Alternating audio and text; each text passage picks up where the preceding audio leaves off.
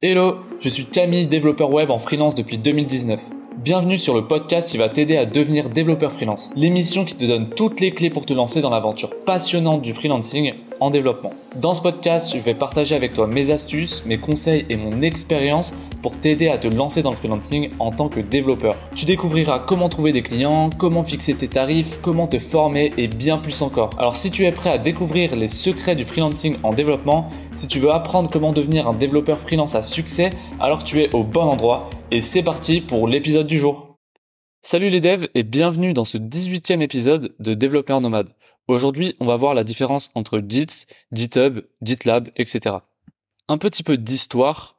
On est en 2005 et Linus Torvald, celui qui a créé euh, Linux, il bosse dessus depuis 1991 et tu te doutes bien que pour euh, pour gérer Linux, bah, le projet il est énorme, il y a beaucoup de code, il y a beaucoup de monde qui travaille dessus et pour gérer tout ce gros bordel, bah, Linus Linux, hein, pas Linux, il décide de, euh, bah, d'utiliser un gestionnaire de version parce que euh, tu verras pourquoi ça, ça, ça peut servir d'avoir un gestionnaire de version qui s'appelle BitKeeper.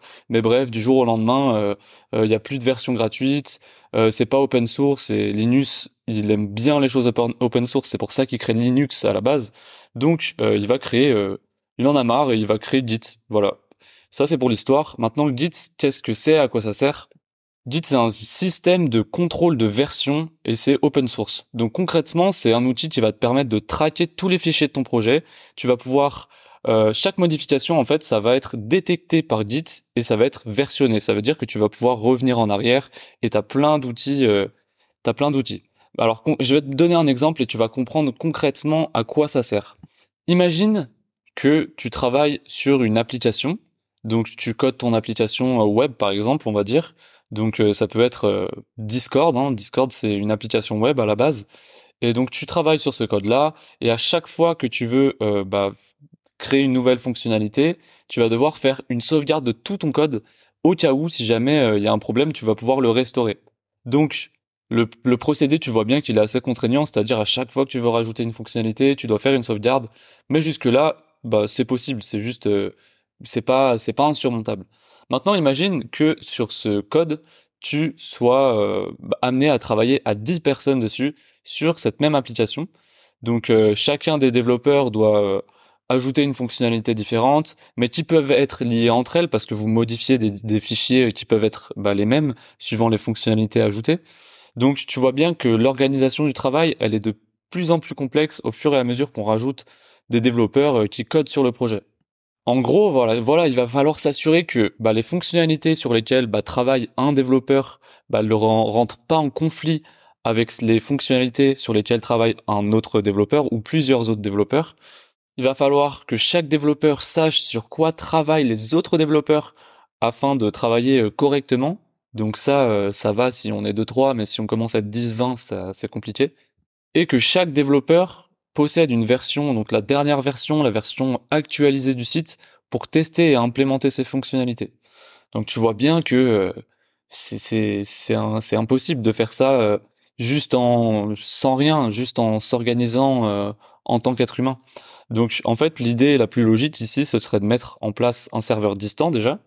Ce serveur distant, il contiendrait tout l'historique de chaque modification faite par chaque développeur et que chacun accès aux avancées des autres. Comme ça, euh, on peut euh, on peut suivre en temps réel ce que l'autre y fait et est-ce que ça va, ça va avoir des incidences sur ce que nous on fait? Que chaque développeur il puisse copier euh, intégralement du contenu du serveur pour travailler en local sur sa machine. Donc comme ça, tu récupères le code des autres développeurs en, en même temps, en simultané. Comme ça, tu peux continuer d'avancer sur tes trucs. Et ben en fait, en faisant ça, concrètement, on vient juste de créer un système de gestion de version. Donc, euh, quitte à faire ça, autant utiliser Git en fait. Et c'est pour ça que ça a été créé. En gros, les logiciels de versionning comme Git, en particulier, ils vont permettre d'effectuer ces opérations, mais de manière beaucoup plus robuste. Ce sera pas un truc custom, là, ça a été un truc qui a été fait exprès avec plein de fonctionnalités euh, en plus. Donc, comme de possiblement euh, synchroniser son dossier local avec le serveur, de, de connecter aux autres projets, euh, mise à jour des différences automatisées aussi. Donc c'est c'est plus fait à la main en fait. En fait, ce qu'il faut retenir, c'est que Git, ça permet juste de coordonner le travail entre plusieurs personnes et de conserver un historique pour pouvoir retourner en arrière si on a besoin. Maintenant, comment ça fonctionne concrètement? Parce que ça va t'aider de comprendre euh, à quoi ça sert, de comprendre comment ça fonctionne. On va prendre un autre exemple euh, et en fait, je vais devoir t'expliquer ce que sont les branches. Alors, imaginons que tu as toujours ta même application web et que le code qui est en production, c'est-à-dire que euh, le code qui fait marcher l'application que les utilisateurs bah, utilisent, ça va être la branche master.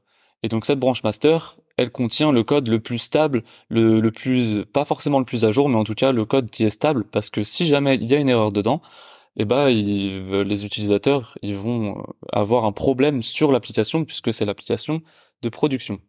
Maintenant, toi, tu veux déjà tester des fonctionnalités sans forcément casser euh, ce que les utilisateurs sont en train bah, d'utiliser.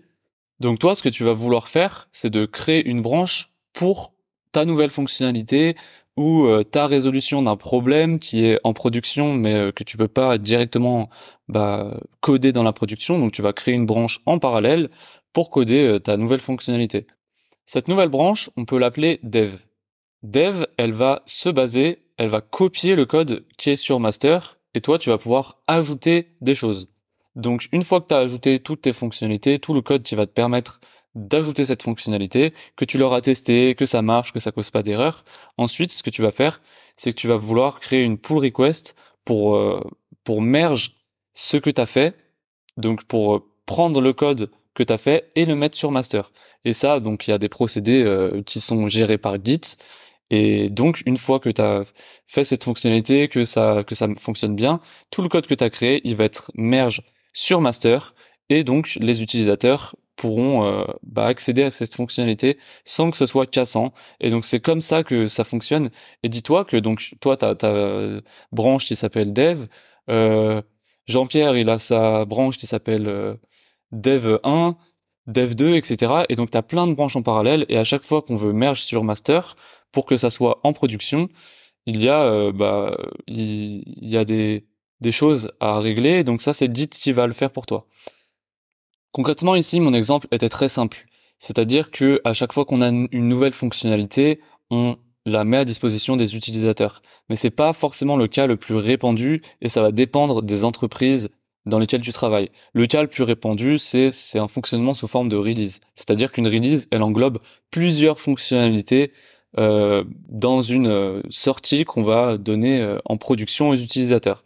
Donc ça veut dire que c'est pas à chaque nouvelle fonctionnalité on la donne aux utilisateurs, mais on les groupe ensemble qu'on appelle une release. Donc ça veut dire que si celle en prod, la version c'est 1.0.0, bah ici on va dire que ça va être 1.1.0, ensuite 1.2.0, etc.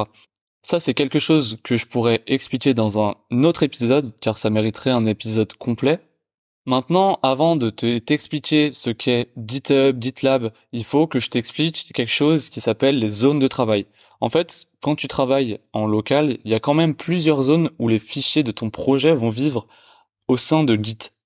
Maintenant, accroche-toi bien parce que c'est super important de comprendre cette partie pour ne pas être perdu et comprendre ensuite ce qu'est GitHub et GitLab. Il y a trois zones bien distinctes en local sur ton poste de travail. La première, c'est la zone de travail, ou encore Working Directory. C'est là où ton dépôt Git il est initialisé, que tes fichiers y vivent. En fait, c'est dans cette zone que tu touches à tous tes fichiers, que tu vas rajouter du code, etc. Une fois que tu es euh, satisfait, une fois que tu veux versionner euh, une version de ton projet, bah en fait, tu vas ajouter ces fichiers pour passer à la zone suivante. Ça s'appelle la zone de transit, staging area. La zone de transit, c'est un endroit pour désigner les fichiers que tu veux versionner. Tu peux avoir donc la commande git add pour les ajouter. C'est un peu comme si tu ajoutais euh, bah, des, objets dans un carton. Une fois que tu as désigné tout ce que tu voulais mettre dans, ce carton, il sera prêt à être envoyé au dépôt avec la commande git commit. Et la troisième zone, c'est le dépôt local. La zone de dépôt, c'est là que les fameux instantanés que tu as créés de ton projet sont versionnés et stockés. Donc à chaque fois que tu as créé une version, ça va être stocké là. Et le truc important à comprendre, c'est qu'une référence de version est créée pour chaque commit que tu fais. Donc à chaque fois que tu fais un commit, tu vas pouvoir retourner en arrière parce que ça va créer une version de ton projet. Donc ces trois zones de travail, elles sont restées en local. Donc pour le moment, on est toujours sur ton poste de travail. Une fois que tu as versionné comme tu le voulais, bah, tu vas pouvoir partager ton travail en le poussant sur le dépôt remote via Git Push. Le dépôt remote, donc le dépôt qui est euh, en ligne, eh bah, c'est GitHub et GitLab. Et ça, ça va permettre aux autres développeurs d'y accéder. Parce que si ça reste sur ta machine, très bien, c'est versionné, c'est, c'est bien rangé, mais les autres n'y ont pas accès. Donc c'est là que GitHub et GitLab interviennent. Donc GitHub, c'est un service en ligne qui permet d'héberger des dépôts ou repos Git. C'est le plus grand hébergeur de dépôts Git du monde. En plus, il est gratuit, euh, en tout cas pour euh, pour l'hébergement. Après, il y a des services payants, mais c'est pas obligatoire.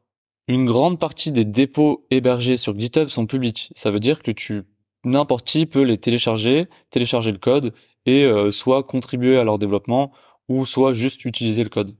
Pour récapituler et être sûr d'être clair sur ce point, Git c'est le logiciel de gestion de version, donc ça c'est sur ton terminal, tandis que GitHub c'est un service en ligne d'hébergement de dépôts Git. Donc les dépôts Git ils sont organisés, ils sont versionnés, c'est pas ça contient pas juste ton code, ça contient le dépôt Git, ça contient tout l'historique, euh, le version, versionning, etc. Et tout ça, eh ben c'est ça peut être hébergé en ligne par GitHub. Donc on a des hébergements classiques qui euh, héberge du code et c'est tout, alors que GitHub, il héberge euh, un projet Git. Donc ça veut dire qu'il y a le code, mais en plus toutes ces versions existantes. Donc voilà à quoi sert GitHub. GitLab, c'est exactement la même chose, mais c'est euh, il y a d'autres fonctionnalités, c'est c'est un peu différent mais euh, mais tout dépend de ce que tu préfères euh, comme fonctionnalité, sachant que GitHub a des fonctionnalités payantes que euh, GitLab n'aura pas forcément, etc. Donc ça, ça dépend de la culture d'entreprise, de toi ce que tu préfères. Moi, j'ai toujours fonctionné avec GitHub. Et donc, faut bien comprendre que GitHub, ça peut être ton endroit où tu stockes et héberges tous tes projets, et donc tous tes projets Git quand tu l'auras installé sur tes projets, et ça peut te servir, comme je te l'ai expliqué dans l'épisode 16 de développeur nomade, c'est euh, ça peut te servir de, de rappel. Tu peux te rappeler de tout ton code parce qu'à chaque fois que tu voudras bah, coder une nouvelle fonctionnalité que tu avais déjà codée, tu pourras revenir sur GitHub, retrouver euh, le repo. Donc le repo c'est euh, c'est je te rappelle que c'est le projet versionné. Donc tu retrouves ton projet versionné si tu préfères sur GitHub et tu vas pouvoir retourner bah, chercher ton code, le copier, pas besoin de, de le recomprendre. Bref, je t'invite à réécouter ou à écouter cet épisode 16 et j'en ai fini pour euh, toute l'explication de Git, GitHub et GitLab. N'hésite pas à mettre euh, un avis sur cette euh, sur cet épisode et à me donner des nouveaux sujets hein, parce que cette ce sujet-là il m'a été proposé par un abonné. Donc à toi de me dire ce que tu préfères, ce que tu aimerais voir pour un prochain épisode. Et je te dis à la semaine prochaine.